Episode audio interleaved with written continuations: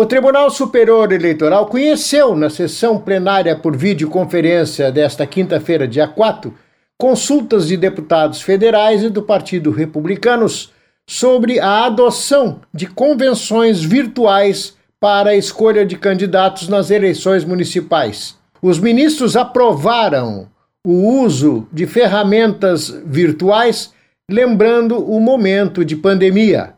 O ministro Luiz Felipe Salomão, relator das consultas, explicou assim seu voto. Pouco importa, na verdade, o formato, o que é importante é a garantia da democracia interna aos partidos e, no meu modo de ver, negar a adoção desse formato virtual no momento atual seria ignorar a realidade enfrentada no combate à doença e na seara específica do processo eleitoral, poderia inclusive inviabilizar essa etapa imprescindível à concretização de eleições democráticas e transparentes. O ministro Luiz Roberto Barroso, presidente do Tribunal Superior Eleitoral, anunciou a decisão aprovando as convenções virtuais e anunciou a criação de um grupo de trabalho para elaborar a minuta de resolução. Esta presidência irá constituir, eh, hoje ainda, se possível, um grupo de trabalho para a apresentação de minuta de resolução no prazo mais breve possível e certamente para ser deliberado antes do final de junho,